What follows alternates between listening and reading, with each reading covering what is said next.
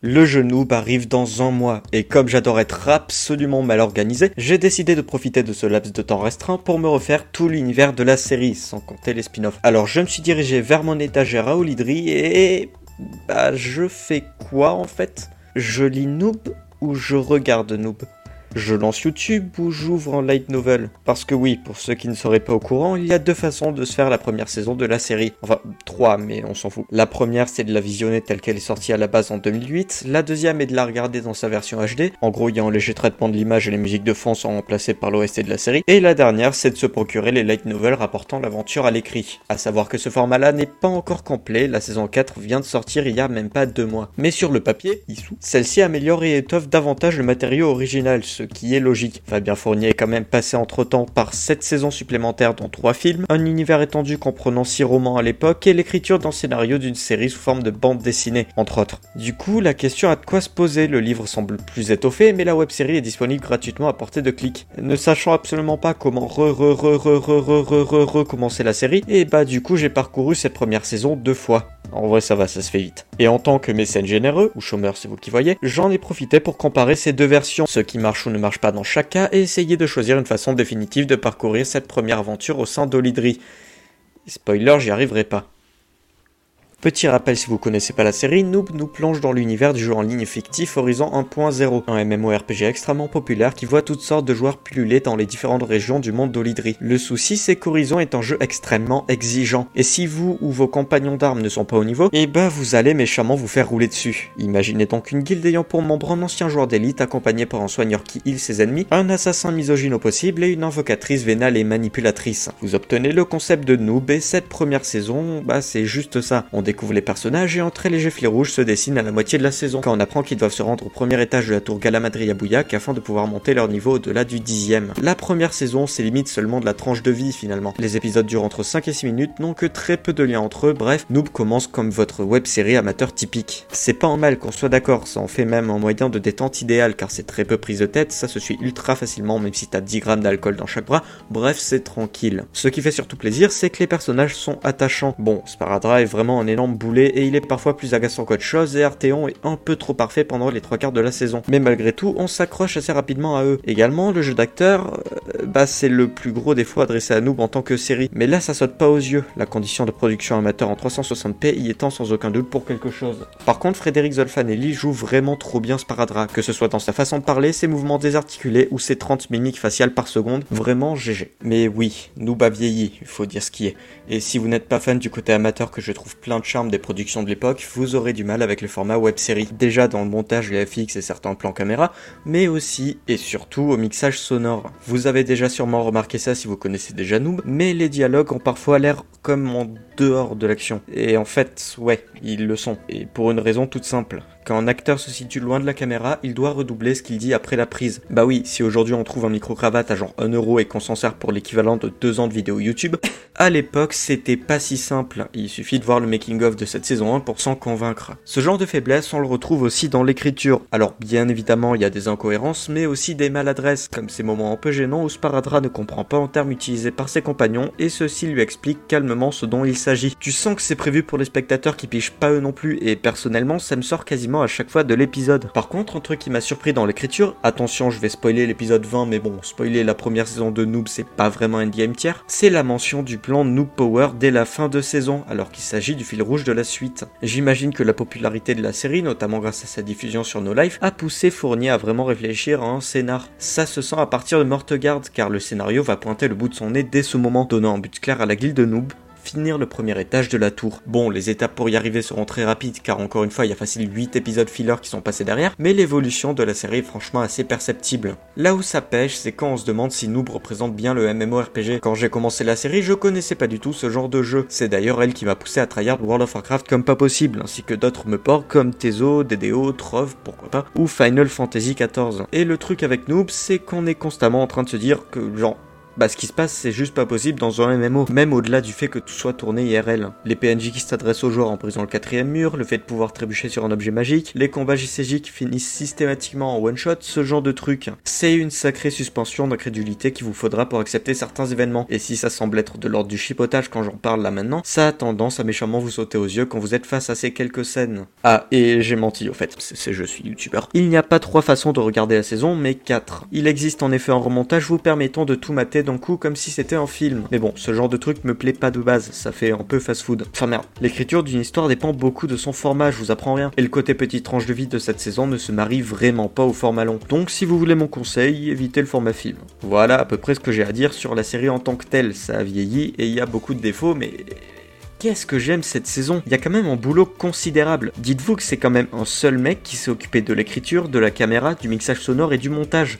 Et le tout pour un épisode par semaine à l'époque. Et puis ce côté ultra débrouillard, on fait ce qu'on a avec trois bouts de ficelle. Encore une fois, non seulement je m'y reconnais parce que j'ai filmé pas mal de trucs en posant une caméra sur deux tonneaux et en me démerdant avec un téléphone, un micro-cravate et des enregistrements ne dépassant pas les 10 minutes, mais en plus j'adore ça. Tu sens que les gars s'éclatent, ça déborde de personnalité. Et c'est ça que j'aime tant dans ce genre de projet. Donc ouais, j'ai pas mal dessus, mais par nostalgie et amour de l'amateur, je ne peux qu'adorer cette saison 1. Mais du coup, si on supprime les deux facteurs que je viens de nommer, qu'est-ce que ça donne? Eh bah, ça donne le light novel, et on va en parler. Alors déjà, logiquement, il y a bien plus de détails, et ce dès le tout début qui décrit l'achat du jeu par Gabriel Jolivet, alors que dans la série, on la voit juste avoir envie d'acheter le jeu, puis l'installer quasiment sans transition. Mais également, le lore et les personnages de la série étant déjà bien installés en 2017, cela permet des petits clins d'œil comme la mention de Castorga ou le caméo de JB10, mais aussi de plus grands changements dans le déroulé de l'histoire. Ainsi, ce qui était un hommage au film Predator dans l'épisode final s'est transformé en combat contre des créatures ayant plus leur place dans le monde d'Olydri.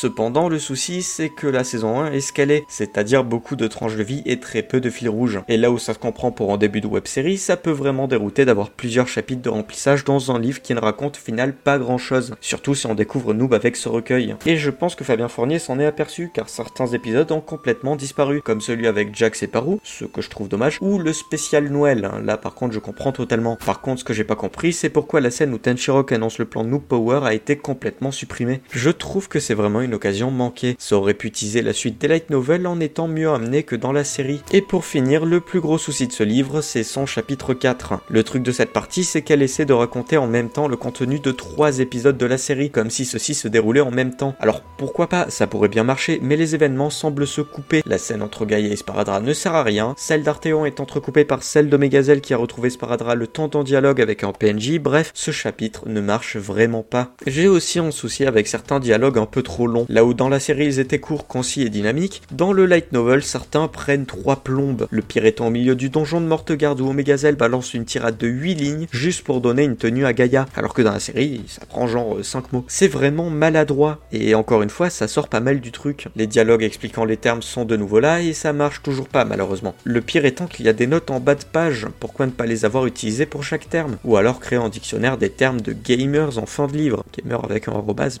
bien sûr. Mais bon, à part ça, les incohérences disparaissent, les personnages sont mieux écrits, voire traversent carrément des arcs narratifs comme Arteon, les illustrations sont vraiment superbes, et oui, objectivement, c'est mieux de passer par le livre. C'est beaucoup moins amateur, ça se lit toujours sans prise de tête, surtout grâce au format du light novel étant plus court et allant à l'essentiel. Le livre prend même pas 4 heures à lire, ça se transporte partout, même en format physique, et les quelques détails et corrections d'écriture rendent l'expérience plus agréable pour une première fois. Mais quand même, il faut pas oublier que cette édition est payante. Bon alors, 7 euros, ça devrait pas trop vous trouver le cul pour un bouquin, mais si vous savez pas du tout dans quoi vous vous lancez, si vous allez aimer ou pas, ça peut être embêtant de vous procurer un truc que vous appréciez pas. Ah, croyez-moi, j'ai payé Crash 4 plein pot, je sais ce que ça fait. Du coup, deux solutions, ou le côté amateur vous dérange pas et vous pouvez foncer mater la web série et acheter le light novel plus tard si vous aimez vraiment Noob. Par rapport à ça, franchement, si vous regardiez YouTube vers la fin des années 2000, début des années 2010, ça devrait passer tout seul pour la série. Ou sinon, si le pitch de base vous intéresse et que vous aimez les histoires amateurs pas prises de tête sans grand fil rouge et avec pas mal d'humour, vous pouvez vous procurer le light novel. Je pense que ça devrait vous plaire. Personnellement, je saurais pas choisir entre les deux supports. Chacun a ses qualités et ses défauts que l'autre n'a pas. Donc euh, je pourrais pas faire le choix pour vous, vous êtes grand après tout. Mais hop hop hop, l'épisode ne s'arrête pas là. Pour finir, j'aimerais vous parler d'une théorie plutôt glauque dont j'ai eu l'idée après avoir probablement trop pensé à Higurashi à 1h du matin, mais que je trouve l'air de rien assez intéressante. Ça ne concerne que la première saison en tant que telle et au format web série car je vais parler du fameux spécial Noël. Cet épisode est vraiment à part au niveau ambiance, de loin le plus sombre de la saison. Je me rappelle d'ailleurs avoir été légèrement dérangé par sa tournure à l'époque. Dark Avenger le PK s'amuse comme à son habitude à tuer et camper des joueurs débutants par pur sadisme, quand soudain un PNJ lui propose une quête qui va lui faire vivre son passé, son présent, mais aussi et surtout son futur. On découvre ainsi qu'il est devenu player killer à cause des moqueries des autres et que sa vengeance a réussi, car désormais tout le monde le craint. Le plus troublant cependant est qu'on découvre que dans le futur, c'est lui qui causera la mort d'Omegazelle. Mais pas la mort de son avatar, non. La mort de celui qui l'incarne. Ça a commencé par un camping, habituel. Mais le pas de trop a été franchi quand H le farmer a volé le tabac du joueur, ce qui l'a poussé dans un excès de rage, lui faisant se briser la nuque contre sa table basse en tombant dans son salon, à la suite d'une touche de son clavier expulsée dans son œil. Ce tabac, c'est celui de la guilde justice, menée par Phantom, le joueur le plus puissant d'Horizon 1.0. Komegazel admire tant qu'à lui seul, il constitue une raison pour le joueur de continuer à jouer, d'affronter les bêtises de Sparadra, de recommencer 50 fois les mêmes instances, bref, d'aller de l'avant. C'est le tabac de la guilde de justice, la guilde la plus puissante du jeu. C'est pas un achat, c'est un investissement. Je rêve de la rejoindre depuis que je suis un tout petit Kevin. Parce que tu vois, la guilde de nous, bah, ça va un moment, hein. Quand H volera ce tabac, Omegazel craquera complètement. Quand H volera ce tabac, Omegazel mourra. Trois épisodes plus tard, le donjon de Mortegarde. Suite à un combat de boss, les membres de la guilde noob se retrouvent malgré eux à incarner l'avatar d'un de leurs compagnons d'infortune. Si Arteon se retrouve à la place de Sparadra et inversement, c'est Gaïa qui prend le contrôle de Megazel. Sur le cadavre de l'ennemi tombé au combat non loin d'elle se trouve du loot, dont une tenue d'assassin que Gaïa, possédant elle, équipe tout en le débarrassant du tabac de la guilde de justice qu'elle jette froidement comme un vulgaire tissu, détruisant les dernières traces de calme intérieur de son voisin, explosant littéralement de colère. D'ailleurs, en parlant de ça, Quoi? Quoi? Qu'est-ce que tu fais là? Je vire ton tabac de la guilde de justice et ton vieux en tissu pour mettre la tunique d'assassin qu'on a looté sur le boss. Quoi? Quoi?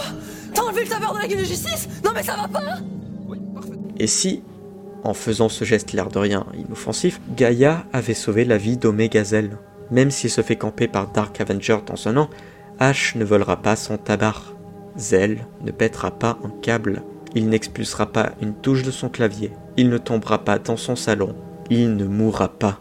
Le destin d'Omegazel a été changé. Il ne le sait pas, mais il doit sa vie à Gaïa, la personne qu'il va se mettre à haïr le plus au monde, sûrement en partie à cause de l'affront qu'elle lui a commis à Mortegarde.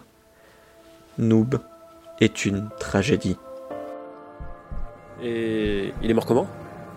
Tu l'as campé pendant des heures pour te défouler, après que Sparadra t'ait vaincu une fois de plus. H, le farmer chinois, a donc volé le tabac de la guilde de justice d'Omegazel.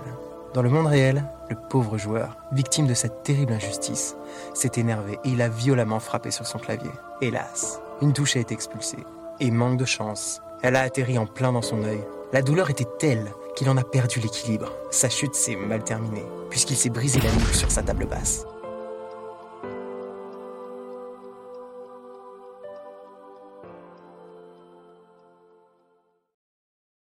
Ouais, je vous avais prévenu, c'est quand même assez glauque. Quoi?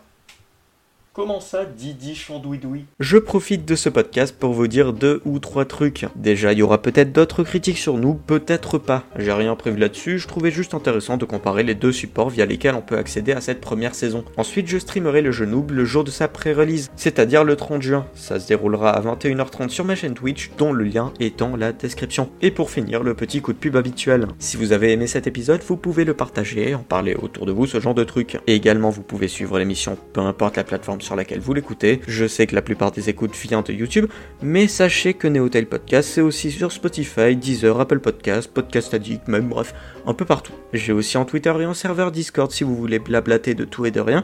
Tout est dans la description. Bref, merci d'avoir écouté ce podcast jusqu'au bout. Portez-vous bien et à très très bientôt.